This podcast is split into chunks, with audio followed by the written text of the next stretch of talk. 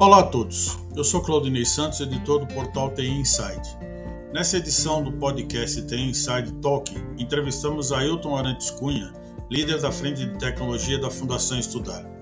Ele fala sobre a iniciativa da entidade em oferecer o curso gratuito de Ciência da Computação da Universidade de Harvard e do programa de bolsas de estudo de graduação e pós-graduação no exterior, que busca formar lideranças inquietas e transformadoras e das iniciativas de inclusão e formação educacional dos jovens.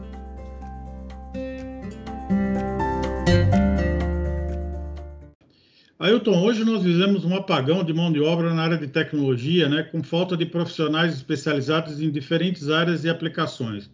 Como é que a Fundação Estudar avalia essa questão? Né? Como suprir essa, essa lacuna o mais breve possível?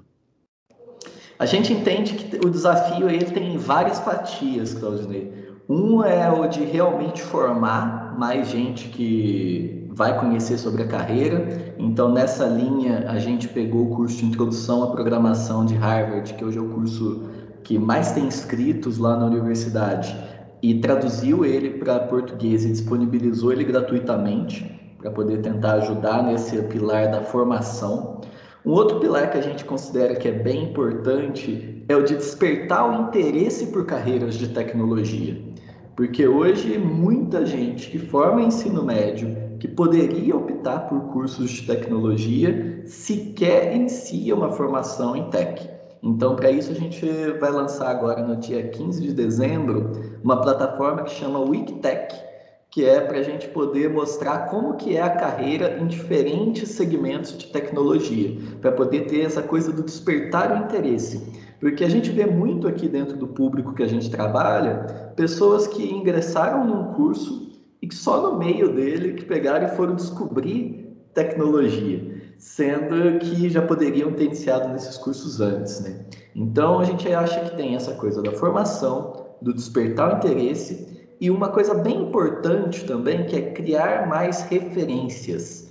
E aí, principalmente quando a gente fala de população subrepresentada em tecnologia. Então, como que a gente cria mais referências é, de mulheres em tech, de negros em tech? Isso é bem importante e a gente tem tentado acompanhar desde divulgações específicas para esse público, apoio para poder estudar fora, para a gente poder aumentar, criar essas referências, para as pessoas começarem a enxergar que tecnologia também é para elas. Então, bem nesses focos hoje. Como é que a Fundação Estudar apoia o ensino de modo geral, em especial de tecnologia? Quais que as iniciativas que estão em pauta? Uhum. A Fundação Estudar ela começou inicialmente, né, tem 30 anos, dando bolsa de estudo para jovens irem estudar nas melhores universidades do mundo e depois com o objetivo de trazer um pouco desse conhecimento para o Brasil. E durante 20 anos, esse foi o nosso carro-chefe e o que a gente mais fez aqui. E aí a gente começou a perceber essas pessoas tiveram carreiras de muito sucesso, tanto na iniciativa privada, gestão pública, é, CEO da Ambev, ex-bolsista nosso, é, ex-CEO da Kraft Heinz, ex-bolsista, alguns deputados federais que foram eleitos aí da Tabata Amaral, Felipe Rigoni, da Renovação Política, que foram ex-bolsistas nossos. E aí, mas aí quando a gente completou 20 anos, foi, começou, a gente começou a se questionar que era o que, que a gente faz de muito bacana para a formação dessas pessoas que a gente poderia levar para um número muito maior de profissionais. E aí, quando a gente fez isso, foi fazer uma pesquisa e viu que as respostas, o fator bolsa aparecia em quarto lugar como que tinha sido mais importante para essas pessoas terem carreiras de sucesso. Antes do fator bolsa, eles citavam em primeiro disparado é estar em contato com uma maneira de pensar, uma mentalidade muito parecida dessa comunidade. Segunda coisa que eles levantavam muito era conhecer sobre o mercado, as opções que existem no mercado e o fato de conhecer coisas que eles nem sabiam que existiam acelerou muito na formação deles. Em terceiro, a coisa da mentoria que a gente dava e que dá até hoje né, para os nossos bolsistas e que ajudava muito no autoconhecimento. Então, entender o que, que eles eram bons. E aí, quando a gente olhou isso, a gente falou, poxa, se isso tem muito valor, isso a gente consegue ajudar um grupo maior do que 30 pessoas por ano. A gente pode ajudar muito mais gente. E aí começamos a produzir uma série de cursos. Então, hoje a Fundação Estudar tem curso de liderança, que é onde a gente ensina justamente essa mentalidade, essa maneira de pensar, que inclusive virou um livro quando a gente fez 25 anos, a gente escreveu chama Cultura de Excelência, que conta um pouquinho desses princípios. A gente tem o Conexão, que são programas para conectar o jovem com o mercado de trabalho e saber as oportunidades que tem dentro do mercado. Tem um curso de autoconhecimento, decisão de carreira. Então a gente entrou muito nessa linha de produzir conteúdos que ajudassem o jovem a acelerar a sua carreira. E como que a tecnologia entrou nisso? Nos últimos anos, a gente tem aumentado a cada ano o número de bolsistas que são de tecnologia. Então, a gente começou a aprender mais sobre esse público e a comunidade como um todo começou a trazer a urgência da gente formar mais quadros de tech e da gente mostrar para os profissionais que são de áreas tidas como não tech como que eles precisam abrir o olho para a tecnologia também. É, hoje, por exemplo, os nossos estudantes que estão fazendo cursos que não são de tecnologia nas melhores universidades, eles já puxam disciplinas de tech. É, no MIT, você vai, pode estar fazendo um curso mais voltado para humanas, que você ainda vai ter uma disciplina de inteligência artificial lá para poder te dar uma noção. Então, a gente começou a entender que tecnologia ocupava um espaço muito relevante e que a gente precisava trazer esse contexto para os nossos estudantes, falar mais disso e atuar com alguma formação. O que a gente resolveu trazer em termos de curso mais rápido foi o CS50, que aqui a gente traduziu como CC50. Como você analisa a importância da cultura das empresas para atrair os colaboradores? Né? Por exemplo, na área de TI, muitos profissionais preferem trocar de emprego do que voltar a trabalhar eh, presencialmente, né? Quer dizer, a empresa tem que estar preparada também, tem que ter uma cultura preparada para atrair esses colaboradores, para aj eh, ajudar na formação deles, né? Com certeza, sim. É, tanto a gente tem dois líderes que são bem referências no mercado de tech, né, que é o Henrique do Bugraz e o Pedro Francischini. Eles recentemente, eles são fundadores da Brex, aqui no Brasil fundaram o Pagarme, fundaram a Brex lá nos Estados Unidos, e eles fizeram uma reportagem que eles estavam contando sobre como que foi para eles optar por, para mesmo quando acabar a pandemia, né, não deixar de ter o trabalho remoto. E aí o principal ponto que eles trouxeram é a tendência é essa, e a partir do momento que a gente trabalha remoto, a gente pode disputar talentos globalmente. Então, as empresas que se prepararem para isso, para entender o seu profissional, entender como recrutar bons profissionais, como agregar valor para eles mesmo remotamente também, integrar eles no time, vão conseguir buscar talentos globalmente. As que acharem que, ah, não, dá para a gente ir postergando isso daqui, isso não é urgência, provavelmente vão perder profissionais globalmente porque os melhores profissionais delas vão ser assediados por empresas do mundo inteiro. Assim. Então, existe uma coisa de urgência de entender como que recruto, como que agrego para o meu profissional aqui, igual muitos estudantes que saem para estudar fora em cursos de tech, um dos medos que eles têm é, quando eu voltar, como que está a tecnologia no Brasil? Será que tem gente fazendo coisa de ponta? E aí um dos trabalhos que a gente faz aqui na Fundação Estudar é muito é mostrar cases de como tem empresa brasileira que sim, estão fazendo coisas muito legais em tecnologia. Porque acaba que quando o estudante fica afastado, ele não sabe. E às vezes a empresa pega e começa a focar, às vezes ela fala muito do lado da cultura, né? E esquece de falar do lado tech dela também assim, poxa, o que, que eu estou fazendo em tecnologia? Como que tecnologia está inserida dentro da estratégia do meu negócio? É core ou é só um acelerador para o que eu estou propondo fazer? Então, e trazer mais cases disso ajuda muito a trazer os melhores profissionais e manter, né? Porque eu acho que hoje, talvez mais difícil do que a atração seja você manter, principalmente quando a gente fala de profissionais de um nível sênior, onde a disputa é muito grande. Como você falou, né, a área de tech vem crescendo é, muito nos últimos anos, né, e consequentemente inovando a vida de muitos estudantes e profissionais, né. No entanto, ainda temos problemas em inserir minorias e ampliar oportunidades para os jovens carentes. Como a fundação avalia esse desafio? A gente entende que é enorme, assim, por vários pontos, né? Por exemplo, a gente fez um programa para poder, fizemos um hackathon para ensino médio, para trabalhar nisso de despertar o interesse de jovens por tecnologia, né? E a gente tem o programa PrEP, que a gente prepara jovens para estudar fora. É, e aí a gente acompanhou pessoas que tinham se inscrito no hackathon e que se inscreveram no PrEP para poder participar. E a gente teve um número muito alto de pessoas que tiveram interesse por tech, que se inscreveram no PrEP é, e que, por exemplo, o problema delas para poder ter, serem competitivas para estudar fora está no idioma, não está em tecnologia. Então, está em ter uma fluência do inglês, por exemplo. Então, a gente tem um problema aí de, é, pô, como que eu ajudo a dar suporte para esses jovens? É, a gente tem um outro desafio, que é o de criar referências. No nosso programa de bolsas, por exemplo, a gente está no segundo ano dele. E no primeiro ano, de oito participantes, a gente teve apenas uma mulher aprovada. E aí a gente pegou e para o segundo ano falando, poxa, a gente tem que rever isso daqui. O que, que aconteceu? O que, que a gente pode fazer? E o número de inscritas mulheres foi muito baixo também. E a gente, o que, que a gente pode fazer para ter mais mulheres se inscrevendo? Que a gente sabe que tem menos no mercado, mas não é nessa proporção.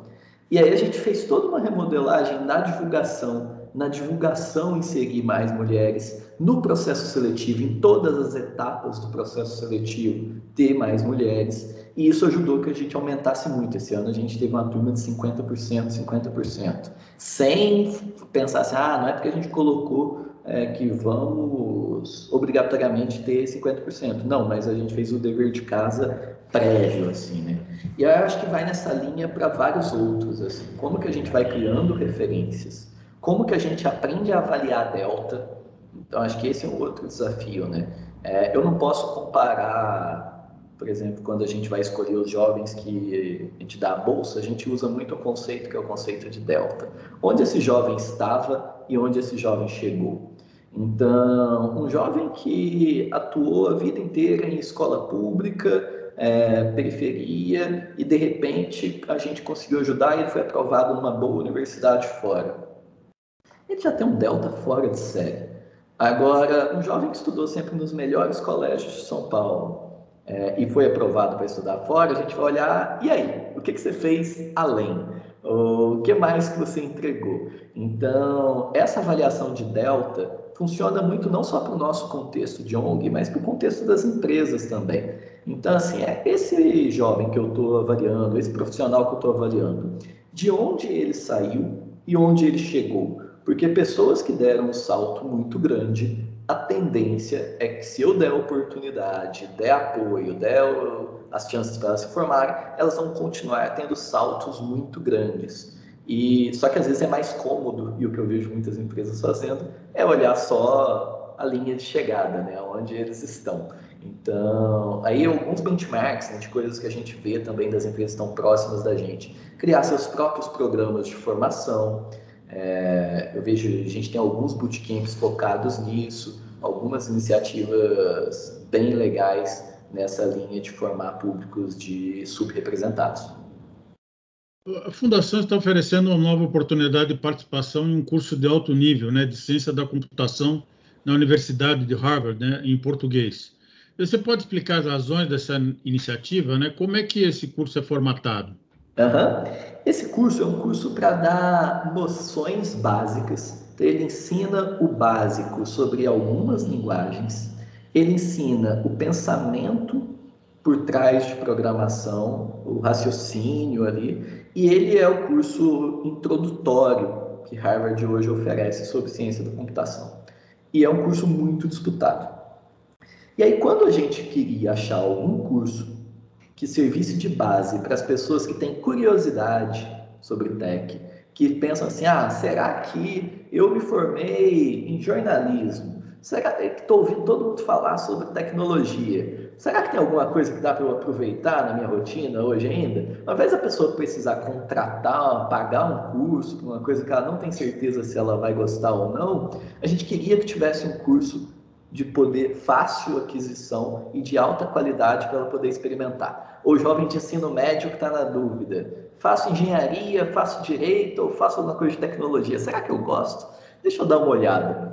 E aí, esse curso é um curso que dá essa noção básica e que tem muitos desafios de uma maneira que você pode escolher. Eu quero fazer o nível básico ou quero fazer o nível desafiador. E aí, se você a cada módulo for escolhendo o nível desafiador dos exercícios, a gente consegue formar um profissional que já sai conseguindo se virar bastante em termos de programação e com uma base sólida para fazer um bootcamp depois, alguma coisa. Então essa foi a nossa estratégia, assim, pegar um curso que tivesse uma didática já consagrada e um curso que já funciona há mais de 10 anos lá, atualizado todos os anos, essa versão que a gente disponibilizou é a mais nova, é, de graça, a pessoa não gasta nada para poder se inscrever, para poder servir dessa coisa de criar, tanto criar uma base quanto aguçar a curiosidade. Além disso, né, a Fundação Estudar ela está oferecendo aos inscritos um acesso a uma comunidade de jovens de diferentes níveis de experiências e que, obviamente, têm interesses em comum, né? O que consiste essa comunidade? Quais são os objetivos dela? Uhum. A gente gosta muito de ver ali, essas trocas entre as pessoas né, no próprio curso para poder ir entendendo assim um pega e tira a dúvida do outro o, entendendo as demandas de cada um deles para a gente também pensar quais são os próximos passos que a gente pode dar né. Então ele tem um ponto que é conectar pessoas com interesse em comum e elas se ajudarem e isso, isso por si só já tem muito valor. E tem um outro ponto que é o que, que a gente precisa fazer agora? Qual o próximo passo? Por exemplo, na medida que a gente vê que a gente consegue formar muita gente por meio desse curso, de outras iniciativas, como que a gente agora conecta essas pessoas com o mercado de trabalho? Ou então, a, na medida que a gente vê que começa a ter muito jovem de ensino médio entrando, ah, qual que é o próximo passo que eu posso oferecer para este grupo? Então, então tem muitas pessoas que já estão formadas de outros cursos e eles querem ter mais aplicações do trabalho dele. Então, acaba que essa primeira comunidade do CC50, ela funciona também como um laboratório de demanda para a gente ver o que, que a gente pode ajudar essas pessoas nos próximos passos dela. E essa visão de trabalhar em rede, de conectar pessoas, está muito na essência do que a gente acredita como modelo de formação.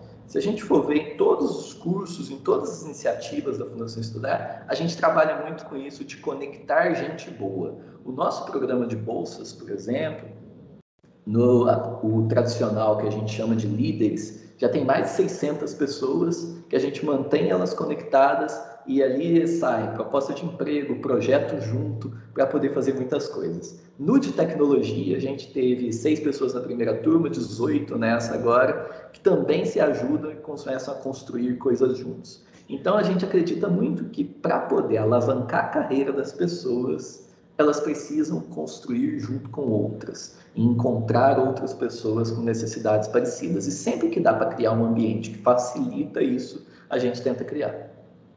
Outra iniciativa da Fundação Estudar é o Estudar Fora, né, que aproxima talentos do seu sonho de estudar em uma das melhores universidades do mundo a partir de conteúdo digital e preparatório especializado. Como é que funciona esse projeto?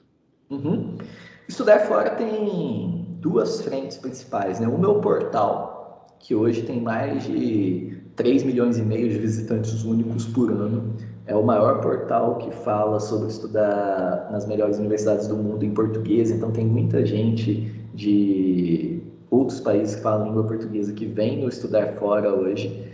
E nele você encontra reportagens sobre como fazer sua aplicação, qual a diferença de diferentes cursos, sobre diferentes universidades. Então é um portal que você encontra muito conteúdo sobre o processo de estudar fora e sobre as universidades e os cursos. E é o que a gente considera que é onde a gente consegue difundir para milhões e quebrar as primeiras barreiras, dar as primeiras noções sobre o assunto.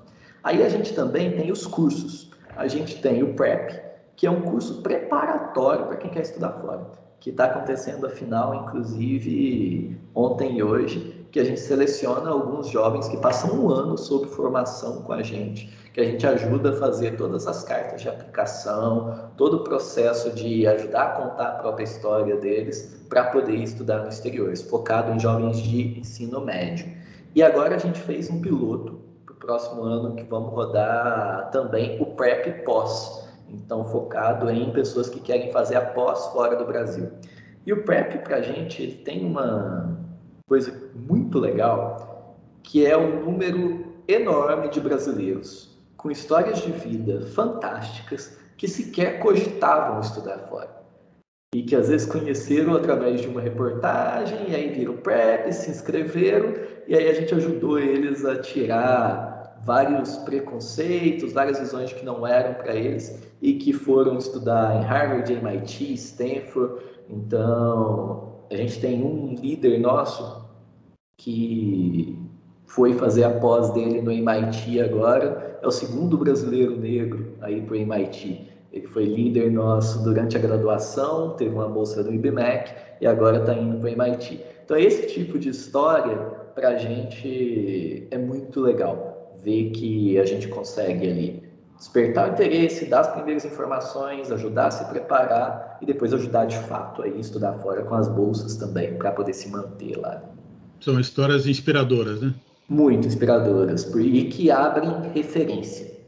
É, cada bolsa não é só o bolsista que é impactado. Através desse bolsista, ele cria referências nas escolas por onde ele passou, nos grupos onde ele convive, nas pessoas que olham a foto dele e começam a se identificar. Então, a gente acredita muito nesse poder de influência e de criar boas referências. A Fundação Estudar diz, que ela existe para formar lideranças inquietas e transformadoras. Pode explicar um pouco melhor essa proposta, né? Quais são os seus planos futuros? Uhum. A gente acredita muito que gente boa é gente que acredita que sempre dá para melhorar fazendo a coisa do jeito certo, né? E que o Brasil precisa de muita gente olhando para o país e vendo coisas que dá para melhorar, né? Então a gente fala muito sobre criar oportunidade para gente boa, gigante, transformar o Brasil, né? Então que a gente leve um bolsista de saúde para estudar fora, ele volte pensando como que eu posso ajudar a melhorar a saúde do Brasil, educação, infraestrutura, economia. Então assim que nas suas respectivas áreas as pessoas comecem a trazer o que tem de melhor no mundo para cá e ajudar a melhorar o nosso país. Então, e aí dentro do que eu comecei a contar lá atrás, né, Claudinei, da nossa visão de ah, é, uma maneira de pensar diferente, tem algumas coisas que caracterizam essas lideranças, né? que é o que a gente passa nos nossos cursos de liderança. Uma delas, eu vou falar algumas aqui para turma já ir conhecendo, é a do protagonismo. Então, é uma comunidade que olha muito para elas e pensa assim: o que, que eu posso fazer? Então, assim, elas sabem que a gente fala muito, a culpa das coisas não é toda nossa, mas a chance de mudar geralmente está com a gente. Então, assim, dentro do meu contexto, o que, que eu posso fazer para melhorar as coisas? É, a gente fala muito sobre execução. Então, assim, não adianta só ser um grande planejador, tem que botar a mão na massa. Então, é gente que não precisa ter tudo pronto para poder começar a fazer. Começa a fazer, às vezes, com o pouco que tem. A gente fala bastante sobre conhecimento aplicado. Então, assim, ah, o que, que eu olho, o que, que funciona no mundo sobre determinado assunto? Quem que faz tal coisa muito bem? Como que eu posso trazer isso para a realidade do Brasil? Como que eu posso trazer isso para a minha realidade, para o meu negócio? Também sobre integridade. Então, a gente não acredita em atalho.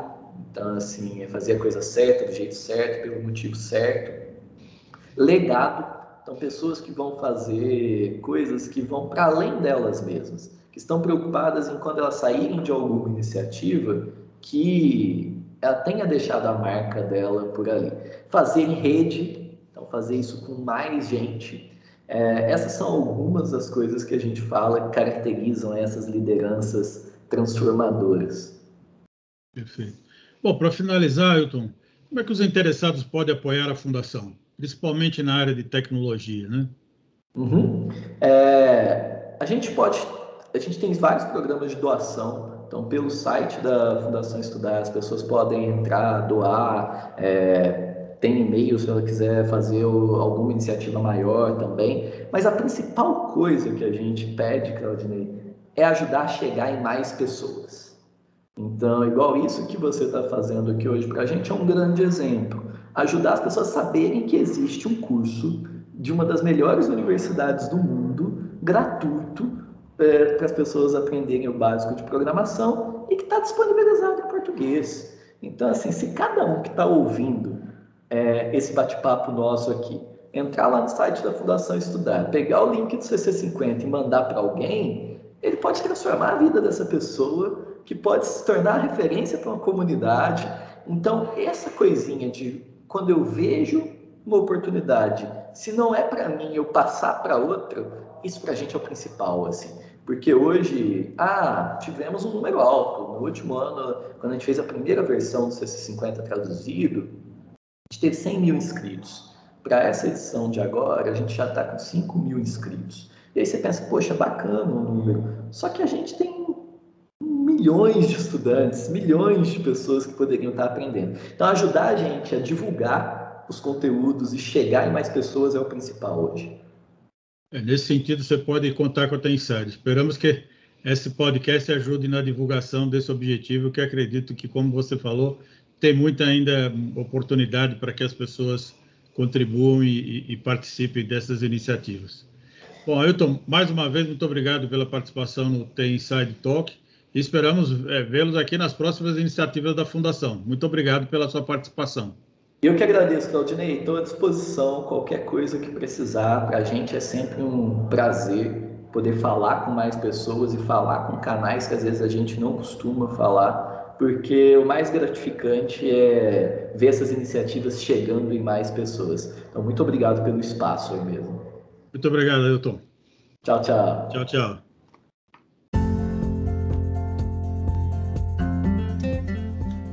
Esse foi o episódio de hoje do Tem Inside Talk. Agradeço a audiência e gostaria de convidá-los para seguir Tem Inside nas redes sociais, para acompanhar as principais notícias no mundo da tecnologia e ficar por dentro dos próximos episódios e eventos. Até o nosso próximo encontro.